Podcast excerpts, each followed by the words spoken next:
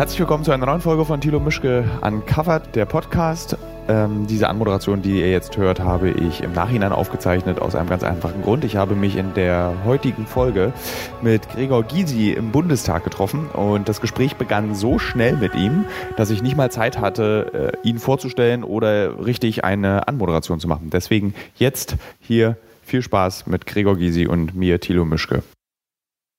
Herr Gysi, vielen Dank, dass es geklappt hat für dieses äh, kurzfristige Treffen zu dem Gespräch. Und ich will heute mit Ihnen etwas ganz Wichtiges besprechen. Und zwar, wie man gegen rechts aufsteht. Was ist eigentlich Antifaschismus und wie funktioniert das? Und äh, Sie sind ja so wie ich äh, diesseits der Mauer aufgewachsen, also in der DDR, in der ehemaligen oder in der DDR. Und da ist man ja auch ganz anders mit dem Begriff Antifaschismus aufgewachsen. Und warum ist das zum Beispiel heute auch ein Schimpfwort geworden? Also Antifaschismus. Also erstens ähm, kann ich Ihnen natürlich keinen wissenschaftlichen Vortrag halten. Will ich auch gar nicht haben. Wunderbar. Äh, äh, zweitens war der Begriff des Antifaschismus in der DDR davon geprägt, dass man sich eben gegen jede Form des Rechtsextremismus, letztlich auch des Rassismus und eigentlich auch des Antisemitismus, aber auch gegen Kriegstreiberei etc. stellte. Äh, in der Bundesrepublik war es so, dass sich antifaschistisch viele auch eher linksradikale bis linksextreme Gruppen nannten, die dann ihrerseits auch zu einer bestimmten Gewalt neigten, um ihre Ziele durchzusetzen, sodass deshalb der Begriff Schritt für Schritt zu einem Schimpfwort wurde, nach dem Motto, die wollen bloß Randale machen, die wollen bloß irgendwas anzücken, äh, anzünden und anstecken und benutzen dafür diesen Begriff. Was mir sehr leid tut, weil eigentlich der Begriff des Antifaschismus einer ist, der gepflegt und gut behandelt werden sollte. Wir haben ja letzte Woche auf ProSieben um 2015 einen Film ausgestrahlt, der dazu führte, dass der ehemalige Fraktionssprecher der AfD, Christian Lüth, entlassen wurde. Und zwar fristlos, sofort, ohne Konsequenzen. Und das war, das war eine sehr interessante Arbeit, die wir da 18 Monate gemacht haben. Mit Konsequenzen, schon, hoffentlich äh, nicht ohne Konsequenzen. Wir hoffen es auch. ja. Es wirkt allerdings so, dass er jetzt einfach erstmal entlassen wurde. Ja. Ähm, und im Zuge dieses Films ist etwas sehr Interessantes passiert. Sehr, sehr viele Zuschauer baten uns doch jetzt bitte auch endlich mal einen Film dann auch über Linksextreme zu machen. Mhm. Und ich habe am Anfang noch relativ oft gesagt, Leute, ihr hört auf, das miteinander zu vermischen. Wenn wir einen Film über rechts machen, heißt es nicht, dass wir automatisch auch einen Film über links machen. Wie wehrt man sich denn gegen diesen doch sehr oft geforderten Satz, den man auch in der, wenn man in der Zeitung Artikel über Rechtsextremismus, Rechtsextremismus liest, wie geht man denn davor? Wie erklärt man denn den Leuten, dass das eine mit dem anderen nicht wirklich was zu tun hat und das eine auch nicht den, den Journalisten zwingt, auch über das andere zu berichten? Also, äh, Zunächst darf man nicht immer den Wunsch der Konservativen erfüllen, die versuchen, Rechts- und Linksextremismus gleichzusetzen. Nun bin ich sowohl gegen Rechtsextremismus als auch gegen Linksextremismus, kann aber ebenso die Unterschiede zwischen beiden Richtungen erkennen. Also zum Beispiel, ich nehme mal einen klassischen Unterschied.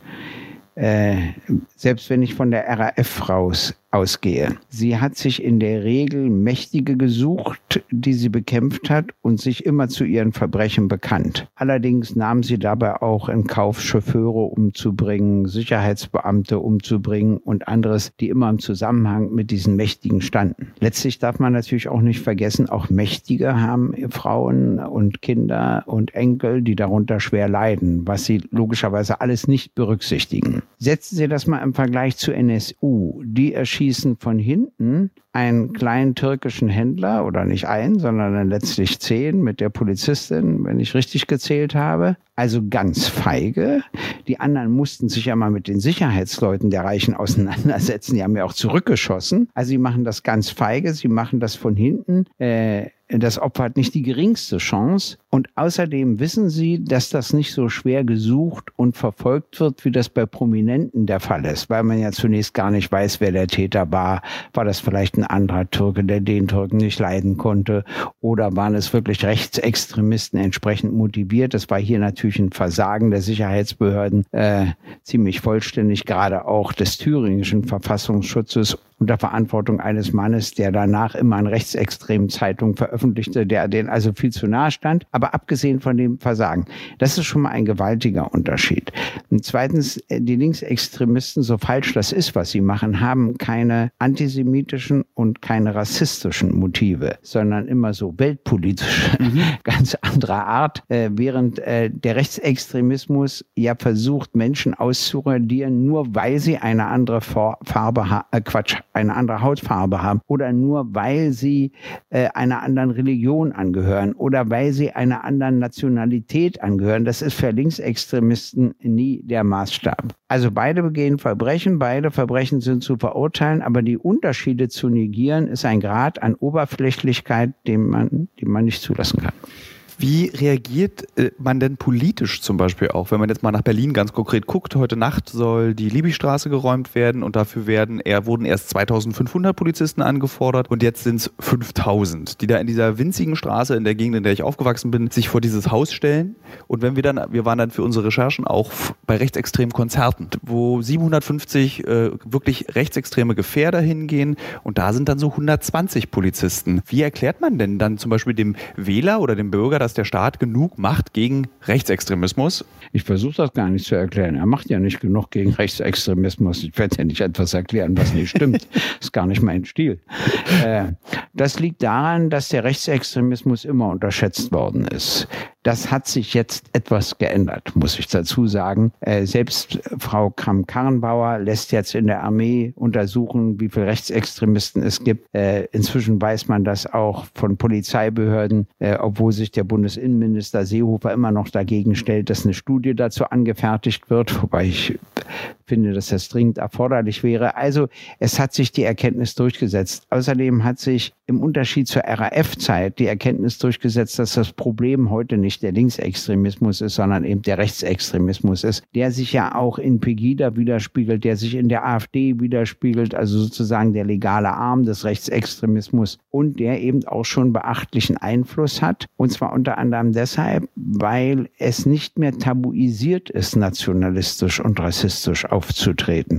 So eine Weile lang ging das in Deutschland nicht in Anbetracht der Geschichte. Selbst wenn du so dachtest, hast du immer geleugnet, dass du so denkst. Die Zeit ist vorbei. Die Leute äußern sich dazu ziemlich offen. Das muss natürlich jede und jeder erkennen, die oder der doch das Gefühl hat, demokratisch zu sein. Ich hatte einen Briefwechsel mit einem AfD-Mann, der Antifaschisten und Faschisten gleichsetzte. Und da wollte ich von ihm wissen, dass er das auch den Angehörigen der Juden sagt, die ermordet worden sind von den Nazis, dass ihr Antifaschismus das gleiche ist wie Faschismus. Würde er natürlich nicht tun. Aber er kann ja nicht willkürlich den Begriff einfach umdefinieren und sagen, na, darunter verstehe ich nur die. Nein, die Leute, die das erlebt haben, verstehen sich eben auch als Antifaschisten und das muss er einfach respektieren, meine ich.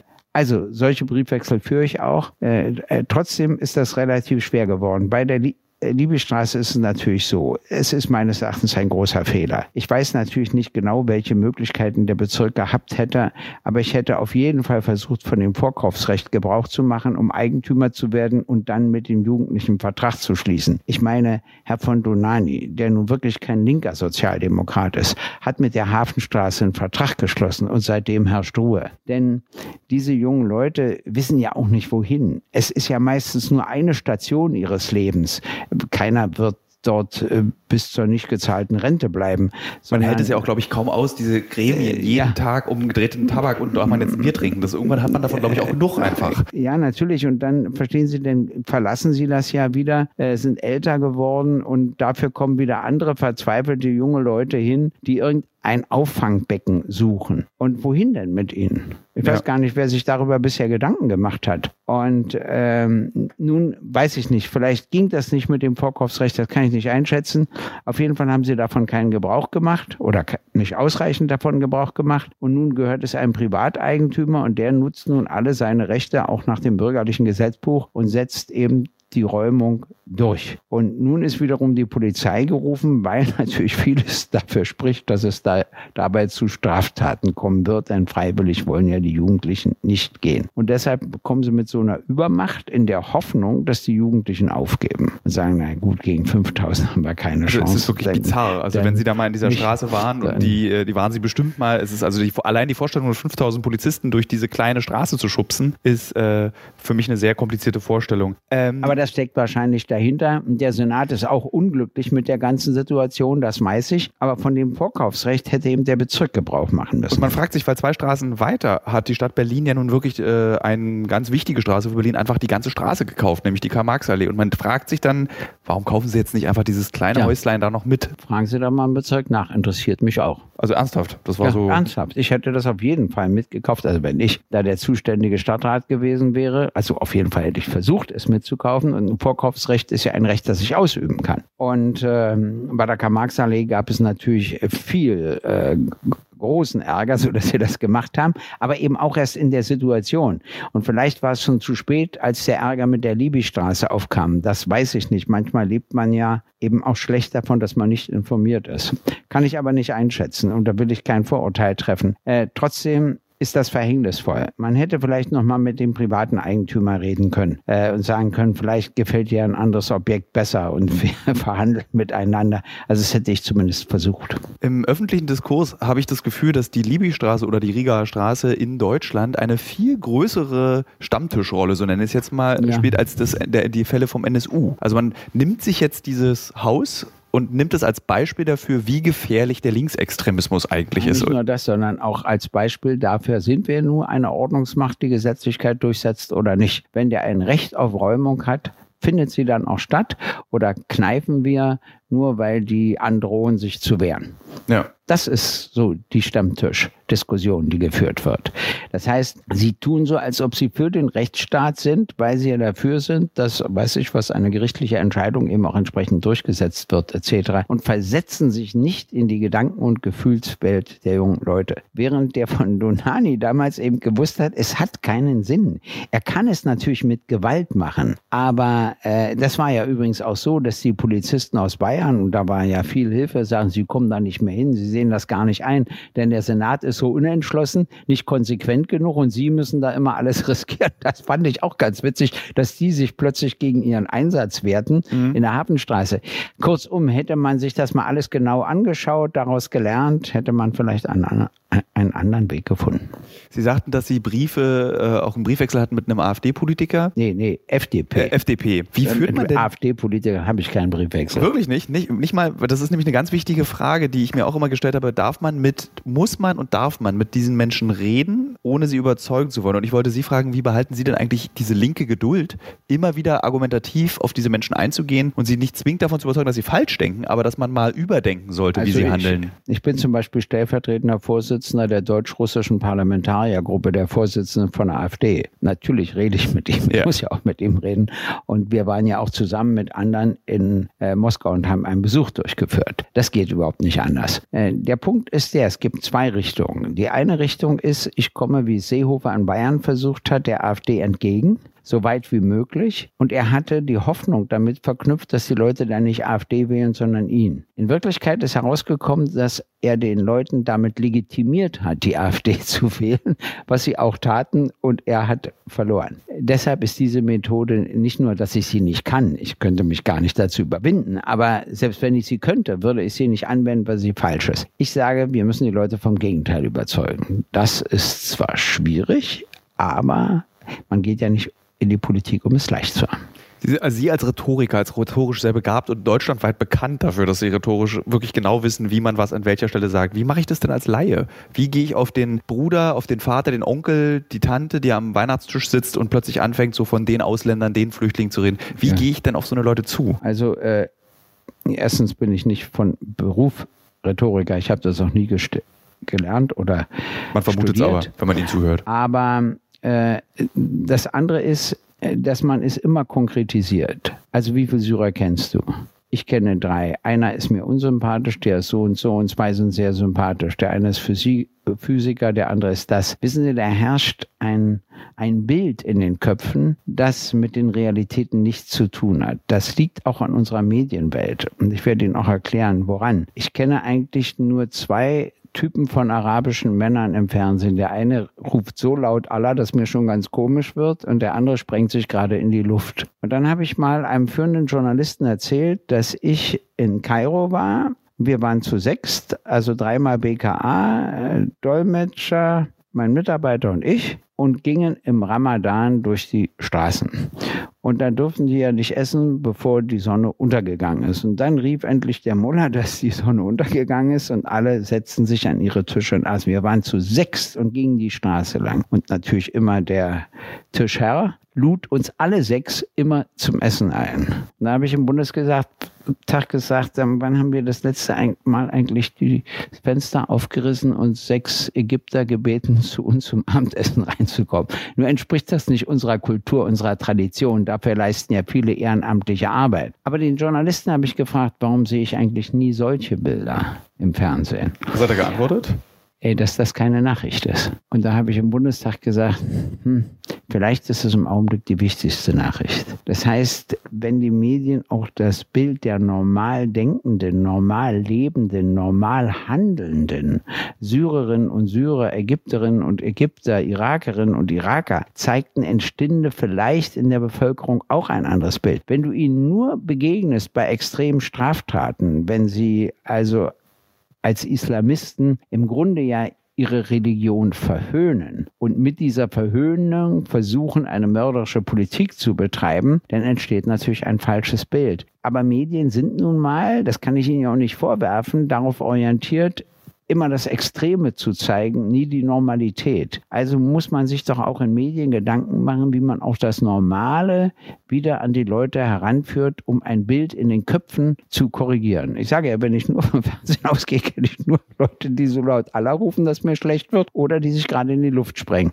Und da muss es doch noch was anderes geben. Aber es gibt ja natürlich diese Ausrede der Medien, die dann oft sagen, aber der Zuschauer, der Leser, das Publikum möchte ja nur das sehen, weil wenn wir ein liebevolles Porträt über eine syrische Familie machen in äh, Goldzo, ähm, dann läuft es auf Dreisat um 23 Uhr und 20.000 Menschen gucken zu. Ja, aber es stimmt nicht. Sie haben zum Beispiel mal einen Film gemacht über einen orthodoxen Juden in Israel und einen bei Kämpfen verletzten Palästinenser, der sein Organ einem Kind dieses orthodoxen Juden zur Verfügung stellte, damit das gerettet werden konnte. Und das hat diesen orthodoxen Juden völlig durcheinander gebracht. Der hat aus seiner Verletzung nicht geschlussfolgert, noch mehr Hass, sondern er hat geschlussfolgert, so geht's nicht. Hm. Wir müssen es anders machen. Das war interessant. Ich glaube, das haben sich ganz viele ansehen. Du musst den richtigen Ansatz finden. Da stimme ich vollkommen um, zu um ein anderes Bild zu zeigen. Nicht natürlich einfach eine langweilige Familie, sondern einen anderen Ansatz. Und das können sie auch. Und das ist auch nicht mit dem Willen der Zuschauer auszugleichen, weil, also ich bin in meinem hohen Alter inzwischen ein Freund von Tierfilmen, aber es gibt auch viele, die gucken sich Tierfilme nicht an. Du musst immer davon ausgehen, dass die Bedürfnisse unterschiedlich sind. Und du kannst das ja sogar mischen. Du kannst sagen, man kennt die und diese Extremen, dann zeigst du welche. Aber was man vergisst ist und so weiter. Ich werde dir noch was sagen, wie wichtig Bilder sind. Es gab mal eine Hungerkatastrophe in Äthiopien und da wurde zu Spenden aufgerufen. Lächerlich, interessierte die Leute nicht. Und Lea Roos machte einen Dokumentarfilm und zeigte die Mütter und die Säuglinge. Und die Mütter hatten keine Milch mehr in ihren Brüsten und die Säuglinge versuchten zu saugen und lagen im Sterben. Spenden über Spenden. Das machen Bilder aus. Plötzlich siehst du das Leid und Elend, sagst, nee, das geht nicht. Da muss ich jetzt was geben. Und deshalb finde ich, ist das schon auch eine Verantwortung der Medien. Nicht einfach nur so ein Wille, sondern eine Verantwortung der Medien. Allerdings nicht nur der Medien, auch der Wissenschaft, auch der Kunst und Kultur und vor allem natürlich auch der Politik. Aber wie würde man denn zum Beispiel jetzt beim Thema Rechtsextremismus zu bleiben, wie visualisiert man denn Rechtsextremismus so, dass es die Leute bewegt? Ich würde jetzt noch mal ganz kurz unseren Film, den wir gemacht haben, als Beispiel nehmen. Wir hatten eine Einschaltquote, die hatte pro sieben schon lang, also ich glaube noch nie bei einem dokumentarischen Format 20.15 Uhr, fast zwei Millionen Zuschauer. Äh, es wurde Tagesgespräch der Film. Das klappt einmal. Wie lassen, wie kriegt man das hin, dass die Leute bei der Stange bleiben. Also jetzt nicht aus, also dass sie, jetzt habe ich meinen Beitrag geleistet, ich habe den Film geguckt, äh, Häkchen hinter. Wie vermittelt man denn den Menschen, dass es ganz wichtig ist, immer und ständig gegen Rechtsextremismus vorzugeben? Ich sage auch immer, ich weiß nicht, ob das Ihre Meinung ist, rechts kann man sein, man kann rechtskonservativ sein, das ist, wer das möchte, soll das machen. Aber Rechtsextremismus, da hört es auf. Ja, es ist nicht zu schaffen dass alle immer was machen. Das ist nie zu schaffen. Die Frage ist, ob ein wesentlicher Teil etwas macht. Und das hängt davon ab, welche Bedingungen man dafür organisiert. Äh, Leute machen nicht gerne was Sinnloses. Äh, wenn aber etwas angekratztes, also ich sag mal die Demonstration in der DDR am Schluss, als sie merkten, die Macht ist nicht mehr so stabil, dass sie wirksam dagegen vorgehen kann, da wurden sie natürlich immer mutiger und immer mhm. mehr. Und wenn sie merken, die Regierung beginnt angefasst zu sein, es macht Sinn und du läufst nicht einfach gegen Mauern, holst dir eine Beule und gehst wieder nach Hause, dann macht das auch Sinn. Man muss vielleicht Folgendes versuchen zu erklären und zu begreifen. Wir stehen weltweit vor der Frage, in welcher Richtung wir uns entwickeln wollen. Wollen wir mehr Freiheit, mehr Demokratie, mehr Transparenz oder wollen wir zurück zu autoritären Strukturen? Trump, Erdogan, Orban, Duda sprechen alle für ein Zurück zu autoritären Strukturen. Dann wäre ich immer gefragt, warum ich nicht gleichzeitig Putin erwähne. Habe ich mir gerade gedacht, habe ich mich nicht getraut zu fragen. Können Sie fragen? Weil Russland noch nie eine Demokratie war. Verstehen Sie, im Vergleich zur Sowjetunion geht es schon etwas freiheitlicher und demokratischer zu. Äh, aber eine Demokratie war Russland noch nie. Aber das waren Länder, die schon demokratische Strukturen hatten, die abgebaut werden. Das ist noch was anderes. Darauf will ich aufmerksam machen. Und wenn das stimmt und wenn es in allen Ländern Kräfte gibt, die das anstreben, also Le Pen in Frankreich, die AfD in Deutschland, dann muss man höllisch aufpassen. Ich glaube, es kommt darauf an, diesen Zusammenhang deutlich zu machen. Denn wenn die Entwicklung so anhält, also ich bin ganz sicher, wenn der Trump könnte, würde er die Wahlen abschaffen. Ziemlich sicher. Der will ja. auf Lebenszeit Präsident sein und er glaubt auch, dass er Gott ähnlich ist und der beste Präsident der Vereinigten Staaten. Ich meine, das sagte er auch von der UNO, als er ganz Also ganz schamlos täglich alle 20 Minuten auf Twitter ja, und in den Nachrichten bei Fox. Ja. Und dann sagte er, das fand ich auch gut, als der ganze Saal lachte, sagte er, darüber muss ich nachdenken. Also wenn ich Journalist wäre, hätte ich ihn ja zwei Tage später gefragt, was ist denn dabei rausgekommen? Sie haben doch darüber nachgedacht. Aber na gut, ich bin ja keiner.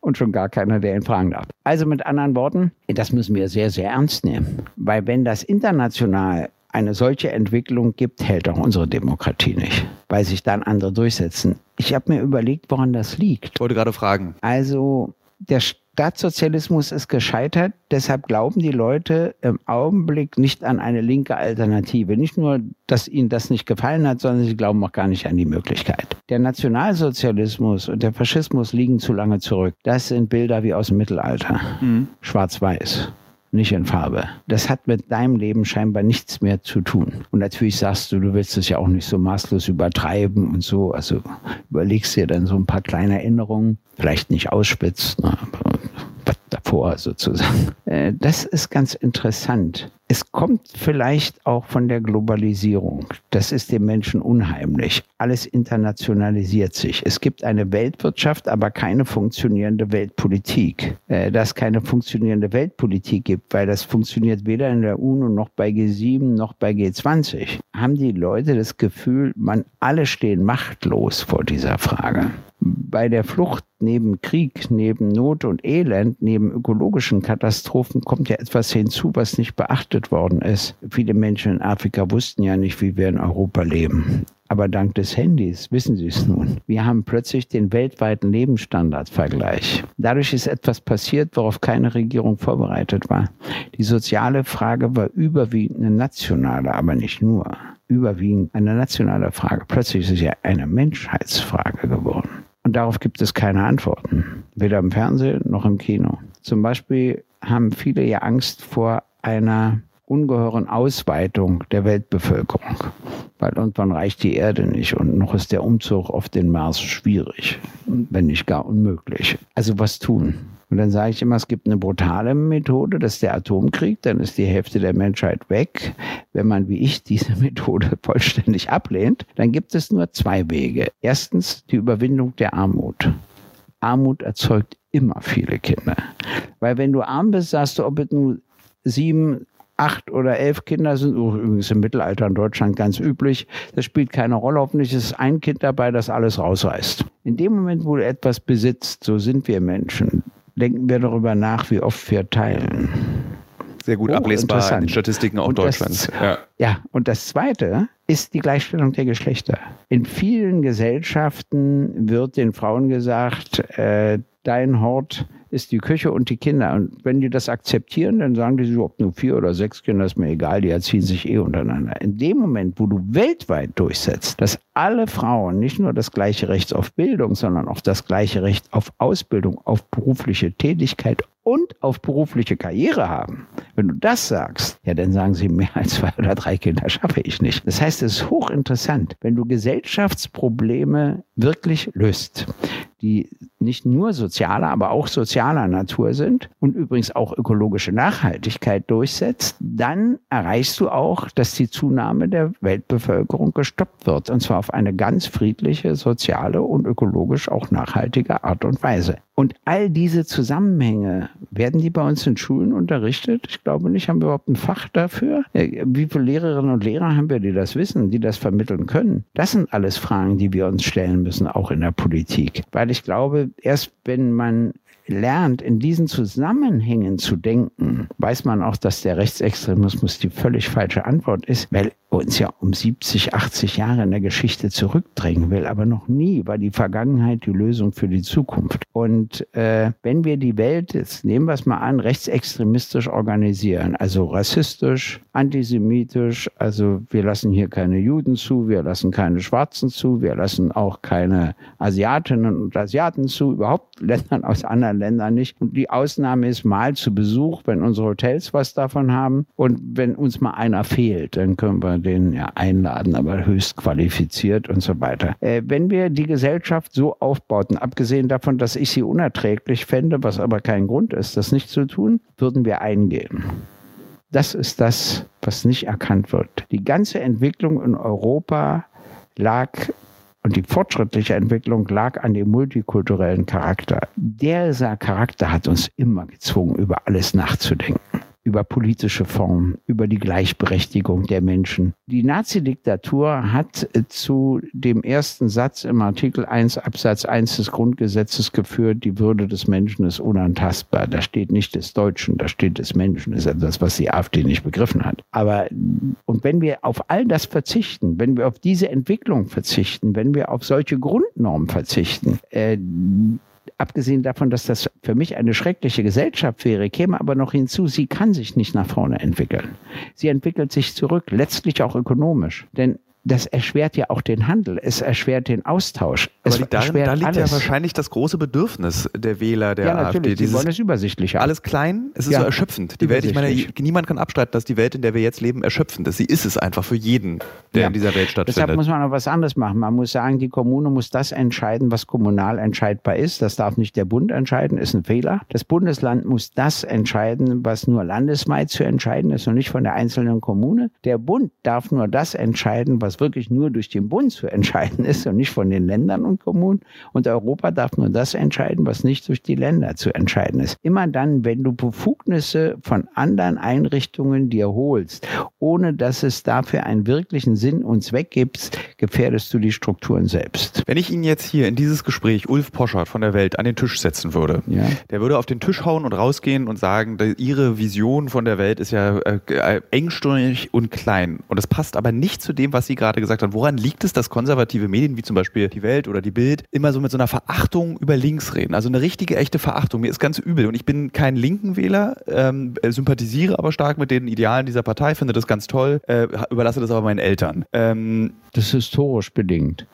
Äh, aber das ist doch der albern. ganze Springer Verlag, also Sie müssen ja wissen, ich sage Ihnen mal, was die Leistung der CDU war, werden Sie sich wundern, und auch der CSU und gleichzeitig ihr Versagen. Nach 45 gab es große, völlig verunsicherte Bevölkerungsteile. Sie hatten alle Hitler zugejubelt und nun stellte sich heraus, er ist nicht nur vollständig besiegt, also er war doch nicht gottgleich, wie sie gedacht haben, sondern er hat auch Verbrechen begangen, viel Leid in anderen Ländern verursacht, natürlich auch viel Leid für die Deutschen verursacht, wo ja auch die Soldaten gefallen waren. Natürlich wurden alle Widerständler eben auch hingerichtet, aber das waren ja nicht so viele. Also eine völlig verunsicherte Bevölkerung. Und da hat die Union etwas geleistet, dass sie eine Interessenvertreterin dieses Bevölkerungsteils wurde. Das konnte die SPD so nicht. Da sie von den Nazis verfolgt war, musste sie da eine andere Haltung einnehmen, was ja auch sinnvoll war. Der Fehler war der Union, dass sie nicht gleichzeitig eine kritische Aufarbeitung verlangt hat.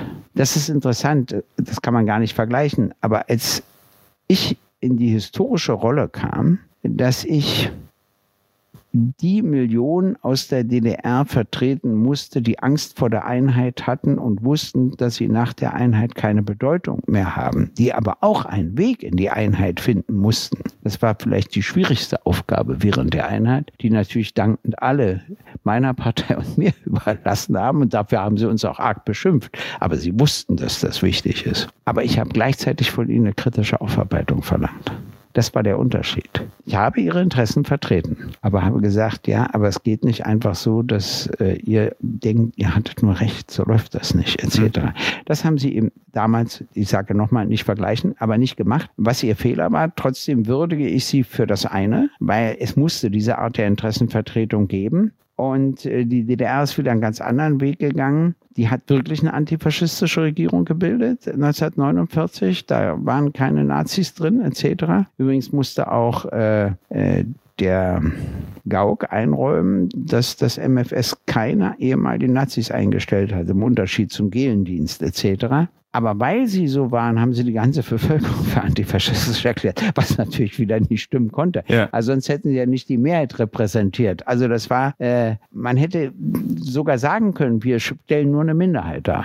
Aber dazu sind wir historisch aus den und den Gründen berechtigt, vorübergehend, äh, weiß ich was, für fünf Jahre. Und wir wollen allen helfen, einen Weg zu finden und so weiter. Also man hätte das auch anders machen können, aber so wurde es halt gemacht. Und wissen Sie, darüber denke ich immer nach. Und inzwischen ist durch die 68er hat sich dann die Kultur in der Bundesrepublik geändert, weil die ja äh, nicht nur diese ganzen vermufften Strukturen an den Unis loswerden wollten, sondern ihren Eltern und Großeltern nicht mehr durchgehen lassen wollten, dass sie über die Zeit nicht sprachen und keine Rechenschaft legten, etc., etc., alles, was dazugehört. Äh, natürlich gab es dabei auch Übertreibungen, wie immer, mhm. aber sie haben trotzdem die Kultur in der Bundesrepublik verändert. So, das muss man sich alles fragen. Und äh, äh, dann musst du diesen Konservativen sagen, gut, eure Aufgabenstellung nach 45 war gegen links. Ich meine, es war ja erst auch Stalin, darf man nicht vergessen. Und äh, dann natürlich äh, die DDR. Dabei vergessen sie immer zu erwähnen, dass Stalin 52 freie, demokratische, international kontrollierte und geheime Wahlen für ganz Deutschland vorschlug, unter einer einzigen Bedingung, dass dieses Deutschland nicht Mitglied der NATO wird. Und Adenauer sagte sofort nein. Und die Westmächte dann auch. Und zwar, weil dem Adenauer die NATO wichtiger war als die DDR. Ich muss es einfach so sagen.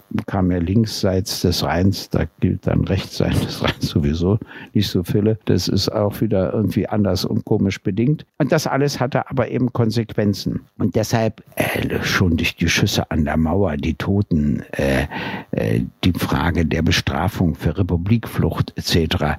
Das alles hat natürlich äh, vieles aufgebaut gegen links in der alten. Bundesrepublik. Das darf man nicht unterschätzen. Und als es dann junge Leute gab, die links wurden, äh, wurde denen ja mal gesagt, sie können ja auch in die DDR gehen, was sie natürlich nicht vorhatten. Und die haben sich auch fast nie mit der DDR identifiziert, außer der DKP, aber die anderen nicht, sondern die haben dann eben Mao Zedong äh, mhm. äh, angehimmelt und so weiter. Aber das wurde Popkultur, glaube ich. Dann. Ja, richtig. Wobei sie natürlich Mao Zedong anders sahen, als ich ihn sah, ehrlich gesagt. Aber okay, das können wir alles dahingestellt bleiben lassen. Und dadurch sind sie so geworden. Und die sprachen natürlich nicht für deutsche Ordnung. Verstehen Sie, die sprachen ja für Unordnung, für Anarchie, auch in der Sexualität, auf allen Bereichen. Nein, das ging bei den Erzkonservativen in der Welt und in der Bildzeitung gar nicht. Und insofern hat sich da eine Haltung gegen links verstärkt. Ich hatte mal im Deutschen Theater als Gast Herrn Döpfner, den Chef des Springer Verlages. Mich interessierte, warum ist er eigentlich rechts geworden und nicht links? Und dann habe ich festgestellt, es gab ein Erlebnis in seiner Kindheit, psychologisch bedingt, was ihn sicherlich geprägt hat. Er war ein Kind, sein Vater war Professor für Geschichte und hielt natürlich irgendwelche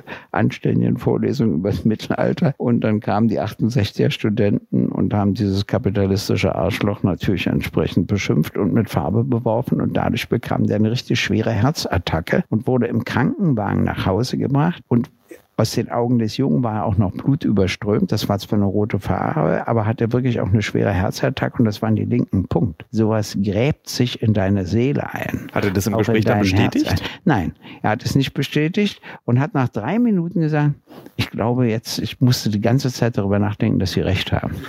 Also das ist nämlich so, sowas prägt einen. Ja. Bei mir war es wieder genau umgekehrt. Meine Eltern erzählten mir von ihren Erfahrungen mit den Nazis. Mit hinten war ich genau umgekehrt aufgestellt und geprägt. Wenn du aber ein Elternhaus hattest, die sagten, so schlimm waren die auch nicht, da gab es ein paar schlimme Aber und so weiter, dann ja. bist du wieder anders aufgewachsen. Äh, alle Menschen unterschätzen die Bedeutung ihrer Sozialisation. Selbst wenn du dich gegen deine Eltern stellst, ist das auch eine Abhängigkeit von der Sozialisation. Wie erklärt man dann aber äh, jetzt auch den äh, in der BRD groß gewordenen, also die zum Beispiel, wenn jemand in Dortmund groß geworden ist, da spielt die DDR überhaupt keine Rolle in der Wahrnehmung. Aber wie erklärt man jetzt zum Beispiel allen Hörern, warum es jetzt plötzlich so viel sichtbaren Rechtsextremismus äh, auf dem Gebiet der DDR gibt, also in den neuen Bundesländern, die auch nicht mehr so neu sind. Äh, meine Oma zum Beispiel, die hat im Kulturministerium der DDR gearbeitet, hat dort äh, die Vertrag, Verträge für die Theater gemacht und sie erzählte immer, das Schlimmste für sie an der Wende war, die Enttäuschung in den Gesichtern ihrer Schauspieler zu sehen und der, der Intendanten, die dann plötzlich keine Aufgabe mehr hatten. Und für sie war das die Erklärung, diese Enttäuschung manifestiert sich in diesem Bedürfnis, so gegenteilig zu sein, einfach so zu rumpeln in der Gesellschaft. Das kommen mehrere Faktoren zusammen. Der erste Faktor, also erstens wird die AfD absolut natürlich stärker gewählt im Westen als im Osten, aber prozentual stärker im Osten. Der erste Grund ist, die Ostdeutschen empfinden sich als Verlierer der Geschichte, denn sie hatten die sowjetische Besatzungsmacht, die anderen die westlichen Besatzungsmächte. Und ich muss immer erklären, wenn die sowjetische Besatzungsmacht im Westen gewesen wäre und die westlichen im Osten, wären die Ossis geworden wie die Wessis und die Wessis wie die Ossis. Das wollen sie nicht glauben, aber es ist so. Äh, der zweite Punkt ist, äh, dass die DDR eine geschlossene Gesellschaft war. Wo wolltest du denn in Dresden Menschen muslimischen Glaubens kennenlernen oder lernen, mit ihnen zusammenzuleben? Gar keine Chance. Darf man nicht unterschätzen. Der dritte Unterschied ist der, dass sie bei der Herstellung der Einheit zu Deutschen zweiter Klasse wurden. Was ihre Großmutter ja, ihnen geschildert hat, ist die Verweigerung der Vereinigung der Eliten. Weder in der Naturwissenschaft noch in der Kunst noch sonst wo hat diese Vereinigung stattgefunden. Und da sie nicht stattgefunden hat, äh, merkten plötzlich die übrigen Ostdeutschen, wenn ihre Eliten scheinbar nichts taugten, taugen ja auch sie nichts. Mhm. Daraus wurde das Gefühl, Deutsche zweiter Klasse zu sein. Dann entsteht auch ein bisschen der Wunsch, dass es doch noch Menschen dritter Klasse gibt, damit man nicht ganz unten steht. Und das vierte ist die unbeschreibliche Massenarbeitslosigkeit nach der Herstellung der deutschen Einheit und das Zurückdrehen der Rolle der Frauen. Denn es wurden gleich viel Frauen und Männer arbeitslos und dann blieben zwei Drittel Frauen übrig, nur ein Drittel Männer, weil die einen wieder schneller was fanden als die anderen, weil man die Erwerbstätigkeit von Frauen im Westen in diesem Umfang überhaupt nicht kannte. Und ähm, wenn aber nun der Staatssozialismus so versagt hat, dann wird der Widerspruch zur Bundesrepublik anders gesucht. Hauptsache, es ist ein Widerspruch.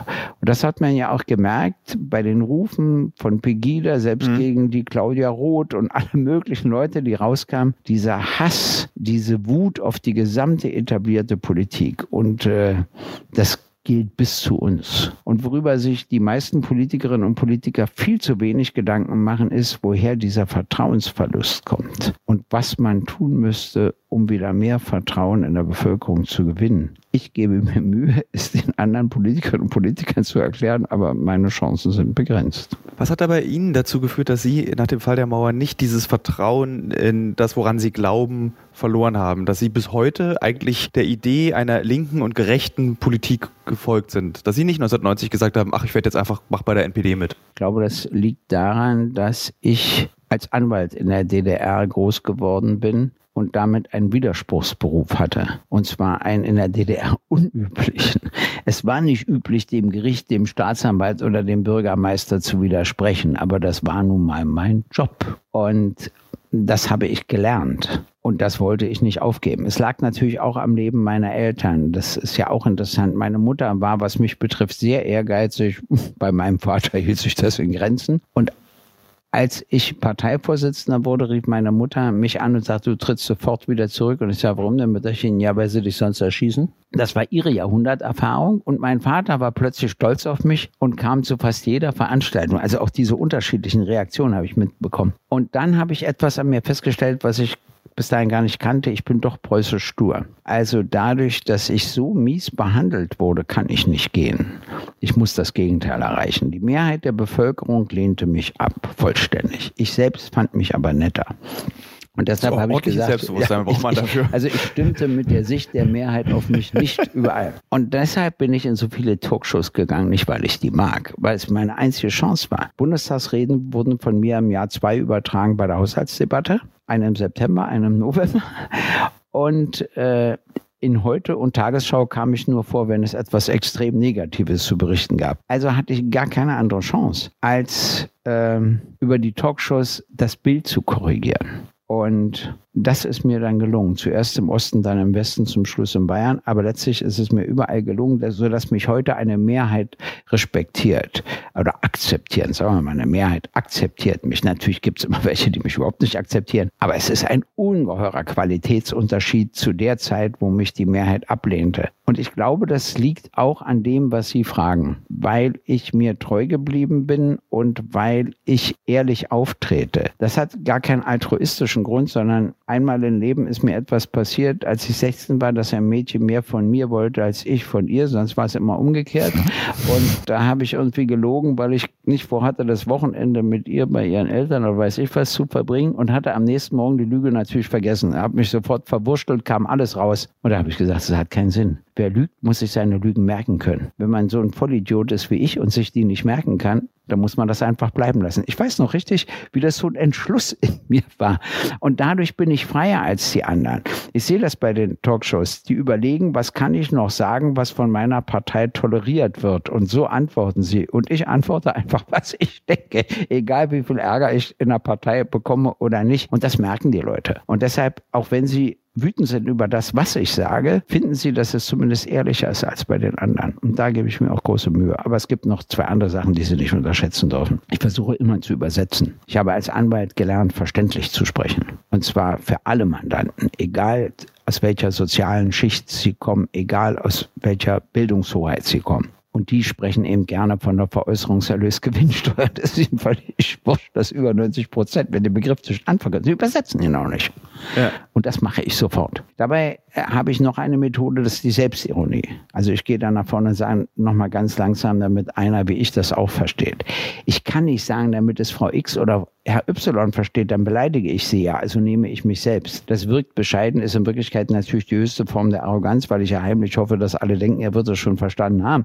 Trotzdem ist eben mein Einleitungssatz, also nochmal ganz langsam, damit einer wie ich das auch versteht. Und dann erläutere ich, was Veräußerungserlösgewinnsteuer eigentlich bedeutet. Und äh, dann reden die immer von Kapitalgesellschaften Inhaberunternehmen und so weiter. Ich mache dann einfach ein Beispiel und sage, also unter Kohl war es so, also die Steuer ist eine Steuer auf einen Kaufpreis, den man erhält. Und das war unter Kohl so, wenn die Deutsche Bank einen Kaufpreis bekam, musste es auf eine volle Steuer bezahlen. Und wenn der Bäckermeister, das ist nämlich das Inhaberunternehmen, eine Kaufpreis bekam, musste eine halbe Steuer bezahlen. Und heute führen SPD und Grüne, die damals regierten, eine sozialökologische Reform durch und die besteht darin, dass die Deutsche Bank nicht mehr zu bezahlen braucht und der Bäckermeister das Doppelte bezahlen muss. Das ist eine Übersetzung.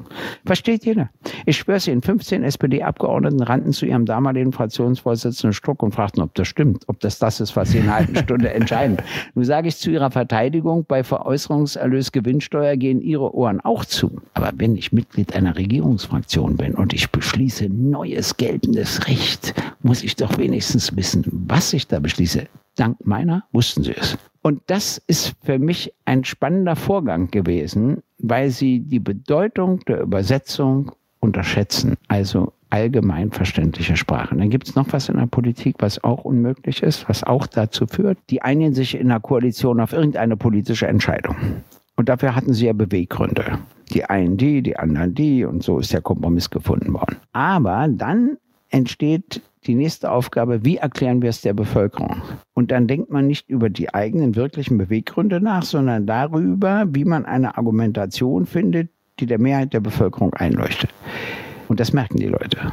Sie merken, dass ihnen nicht die wirklichen Beweggründe gesagt werden. Das vertieft das Misstrauen. Ich nehme mal ein Beispiel, hat gar nichts mit uns zu tun. Trump stieg aus dem Paris-Abkommen zur Verhinderung oder zumindest zur Begrenzung des Klimawandels aus und sagte als Begründung, äh, es gibt gar keinen Klimawandel. Ist alles Quatsch. Nun hat er ja, glaube ich, zehn Jahre Metrologie studiert, dann war er fünf Jahre am Südpol, fünf Jahre am ja. Südpol, also ein ausgesprochener Experte. In Wirklichkeit hat er doch von Tuten und Blasen keine Ahnung. Wenn er ehrlich gewesen wäre, hätte er gesagt, ich habe sieben Konzerne, die machen dadurch so und so viel Verluste. Das, was ich nicht will, außerdem gefährdet es so und so viel Arbeitsplätze. Hätte er ja auch noch sagen können. Und deshalb interessiert mich der Klimawandel nicht. Dann löst du eine politische Diskussion aus. Aber da er unehrlich ist und so tut, als ob er Experte ist und was vom Wetter versteht. Diskutiert man auch nur über ihn. Ja, und, ja. Versteht, sagt er einfach, das findet nicht statt. War es übrigens auch. Der stellvertretende Fraktionsvorsitzende der CDU-CSU-Bundestagsfraktion sagt, es gab schon immer unterschiedliches Wetter. Ich meine, auch so ein Experte wieder auf der Strecke. ja. Und äh, ja, das ist etwas, was mich wirklich bewegt. Die Art der Argumentation führt dazu, dass das Ansehen der Politik sinkt. Braucht, äh, ist eine Doppelfrage, braucht und erträgt die deutsche Politik mehr Güsis? Bräuchten wir mehr Politiker wie Sie und klappt dann Politik? Oder ist also, es dann so, beißt sich das dann, wenn zu viele Leute zu ehrlich sind? Mehr kann ich sein, denn ich hielte einen zweiten Gysi nicht aus. Ich habe es schon mit einem schwer. Und wenn es mich jetzt gleich fünfmal gäbe, das wäre furchtbar. Aber was Sie eigentlich meinen, ist, es hängt ja auch mit meinem Alter zusammen. Man ist abgeklärter. Verstehen Sie, ich will ja keine Karriere mehr machen. Ich bin nicht mehr. Aber die meisten ziehen sich dann zurück und wollen nur noch warten. Ja, das mache ich nicht. Ich agiere aber freier, unabhängiger als früher, auch in der Außenpolitik. Und äh, wissen Sie, wieder Anwaltsberuf, wenn du immer auf der Seite der Schwächeren standest, sodass du immer schlechtere Chancen hattest als die anderen, die auf der Seite der Stärkeren standen, gewöhnst du dich daran. Und so machte es mir dann Freude, als der Internationale Währungsfonds und die EU und die Europäische Zentralbank mit Schäuble an der Spitze gegen Griechenland kämpfte, das kleine Griechenland zur Lohnkürzung, zur Rentenkürzung, zum Abbau der Investitionen, zur Reduzierung des Staatsapparates. Jetzt werden sie kritisiert, dass sie nicht genügend Ärzte und Schwestern haben in Griechenland. Das haben wir alles mit angerichtet. Dann stehe ich eben auf der Seite Griechenlands. Punkt. Und das habe ich als Anwalt gelernt die Stärkeren zu vertreten, ist nicht nötig. Ich kann Ihnen auch sagen, wissen Sie, ich, das geht mir auch bei Menschen so. Also Hönes und ich hatten überhaupt kein Verhältnis. Wenn er mich mal im Olympiastadion gesehen hat, sagte er mir ganz herzlich guten Tag, nämlich doch, das war's. Also es war überhaupt fand er nichts statt. Der konnte mich natürlich auch nicht leiden. Aber wissen Sie, dann lief das Ermittlungsverfahren gegen ihn. Er war wieder am Stadion. Keiner redete mit ihm. Das kann ich nicht. Dann bin ich zu ihm gegangen. Jetzt interessierte er mich ja auch. Jetzt ja. hatte er ja ein Problem. Und das vergisst er mir nicht. Wir haben natürlich auch heute Unterschied. Nein, das ist übertrieben. Aber wissen Sie, wir haben auch heute noch unterschiedliche Auffassungen. Aber er respektiert mich. Und dann interessieren mich auch Leute, weil ich weiß, jetzt musste mit Ihnen sprechen. Landowski, der Vorsitzende der CDU in Berlin, hatte ein richtiges Strafverfahren, ein Gerichtsverfahren und traute sich dann doch zu einem Empfang. Keiner redete mit ihm. Daraufhin habe ich mich zu ihm gesetzt und saßen wir auf so einer Heizung und haben ein langes Gespräch miteinander geführt. Die armen Fotografen taten mir leid, die, die müssen die Finger am nächsten Tag müssen ihnen mal massiert worden sein, weil die sich zu Tode fotografierten mit ihren Ab. Es ist mir völlig wurscht, die können mich da fotografieren, so lange sie wollen. Und da habe ich festgestellt, ja, sowas steckt in mir. Wenn es Leuten nicht gut geht, ziehen sie mich an. Aber ich will natürlich auch mal Leute kennenlernen, denen es gut geht, ja, damit ich hier nicht in eine völlig falsche Schachtel gerate. Aber das ist beruflich bei mir bedingt und so ist es auch in der Politik. Und so ja habe ich eben auch die vertreten bei der deutschen Einheit, von denen ich wusste, kein anderer wird sie vertreten, aber sie brauchen eine Vertretung. Und sind Sie zufrieden mit dem Ergebnis dieser Vertretung? Zufrieden bin ich mit äh, meiner Vertretung fast nie, es sei denn, es kommt wirklich ein Freispruch heraus oder wenn ich die Nebenkläger vertrete, die Verurteilung, die ich will. Aber das passiert natürlich, aber es gibt logischerweise auch andere Ausgänge. Aber in der Politik kann man nie richtig zufrieden sein. Äh, ich habe natürlich die Akzeptanz für meine Partei erhöht und für mich. Und der Versuch, jetzt übrigens in Thüringen wieder eine Gleichschaltung von AfD und Linken herzustellen, gelingt in der Bevölkerung nicht mehr. Da kann der März rufen, was er will, es gelingt nicht mehr, weil wir nicht gleichermaßen angesehen werden. Es gibt natürlich Befürworter der AfD, ganz klar, Aber es gibt auch viele Leute, die sie konsequent ablehnen. Und bei uns gibt es auch Befürworter und Leute, die uns nicht wählen und nicht mögen, aber sie lehnen uns nicht so konsequent ab wie die AfD, weil wir die Rolle einfach gar nicht spielen. Und das hat die Union verkannt. Die SPD hat es erkannt, die hatte als einzigen Beschluss, nie was mit uns zusammen zu machen. Da habe ich gesagt, sowas beschließt man nur, wenn die Gefahr besteht, dass es passiert. Und so war es ja auch. Die CDU hat das nicht beschlossen, weil das für sie sowieso nicht in Frage ja. kam. Und jetzt stehen sie da auch vor einer Schwierigkeiten. Die Ausschließeritis uns gegenüber hält nicht mehr, weil sie jetzt mit der AfD viel größere Schwierigkeiten hat als mit uns, was sie natürlich auch langsam merkt. Abschließend, ähm, ja. ich habe ein Gespräch geführt mit Stefan Kramer, der der Präsident des Verfassungsschutzes in Thüringen ist. Der war auch ein Gast vor Ihnen hier in diesem Podcast oder vor zwei Folgen. Und der sagte mit mir im ersten Gespräch, er sagte zu mir einen extrem eindrücklichen Satz. Er sagte, für mich ist die Demokratie in Deutschland in Gefahr. Und wenn so ein Verfassungsschutzpräsident sowas sagt, zuckt man schon mal zusammen. Wie sehen Sie das? Ist unsere Demokratie in Gefahr? Also wenn wir nicht bald sehr viel mehr übernehmen, und zwar vereint von Wirtschaft, Gewerkschaften, Kirchen, Wissenschaft, Kunst, Kultur, Medien und Politik, kein Auslassen, dann ist sie in Gefahr. Und zwar durch die internationale Entwicklung, durch die Entsolidarisierung in der EU, durch die Käuflichkeit, die sich überall durchsetzt und auch durch die Strukturen bei uns.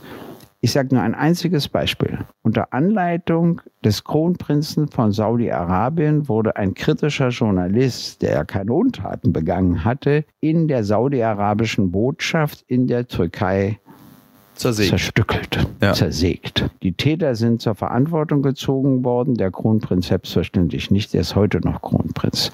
Vorübergehend hat Deutschland an Saudi-Arabien keine Waffen geliefert. Jetzt liefern wir wieder alle Waffen, kriegen dafür Geld, die führen Krieg im Jemen und machen überhaupt, was sie wollen. Was hat das mit Moral oder mit Werten zu tun? Wie sollen denn die Leute sagen, ja, die Regierung macht es richtig, Saudi-Arabien braucht so viele Waffen, um zu einer hegemonialen Macht im Nahen Osten zu werden oder was? Verstehen Sie? Und die Zeiten ist vorbei, wo sowas geht, wo du über sowas hinweg siehst. Wenn du selbst, wenn dir gesagt wird, du musst mit dem Syrer zusammenleben, der ist ein anständiger Kerl, wenn nicht, kommt er nicht genauso ins Gefängnis wie ein Deutscher, wenn er Straftaten begeht, aber ansonsten, du musst das lernen und so weiter. Und dann merkst du diese Art von Käuflichkeit der Politik, weil das Waffenliefern so viel wunderbares Geld bringt. Das ist nicht glaubwürdig. Oder nehmen Sie die USA, der General, den die erschossen haben, nicht, dass ich was von dem halte aus dem Iran Iran. Warum war denn der Gast des Irak? Weil es Aussöhnungsgespräche mit Saudi-Arabien geben sollte. Und wenn der Konflikt Iran-Saudi-Arabien beseitigt wird, das wäre für die ganze Region eine ungeheure Erleichterung. Aber die USA haben kein Interesse daran, weil sie der Hauptlieferant von Waffen an Saudi-Arabien sind. Und wenn die nicht mehr im Konflikt mit dem Iran stehen, dann ist ja auch der Jemenkrieg beendet, dann brauchen sie nicht mehr so viel Waffen. Und deshalb Vielleicht auch noch aus politischen Gründen, aber in erster Linie deshalb wird er umgebracht. Und natürlich völkerrechtswidrig ein Gast ja. in einem anderen Land. Und so braucht man ja gar nicht drüber zu diskutieren. Na, die Aufregung unserer Regierung hielt sich doch in Grenzen. Hm? Ja, war kaum und, äh, spürbar. Immer, äh, immer in Grenzen. So, und das alles macht Politik doch nicht glaubwürdig. Und ich sage auch immer meinen Leuten, wenn ich für Menschenrechte eintrete, muss ich überall für Menschenrechte eintreten. Auch da, wo ich mit der Regierung eher befreundet bin und sympathisiere. Ich mache es dann anders. Ich lobe sie dann erst für die guten Sachen, die sie machen, aber dann komme ich auch darauf zu sprechen. Wenn du das nicht machst, bist du nicht glaubwürdig. Dann sagen sie, ja, haha, ja, bei Saudi-Arabien regt er sich auf, aber bei anderen nicht. Ja, das geht nicht, das geht nicht. Ja, und das erkennen, also sagen wir mal, da fast alle Parteien legen diesbezüglich ein Fehlverhalten an Tag. Vielen Dank, Herr Gysi. Bitte.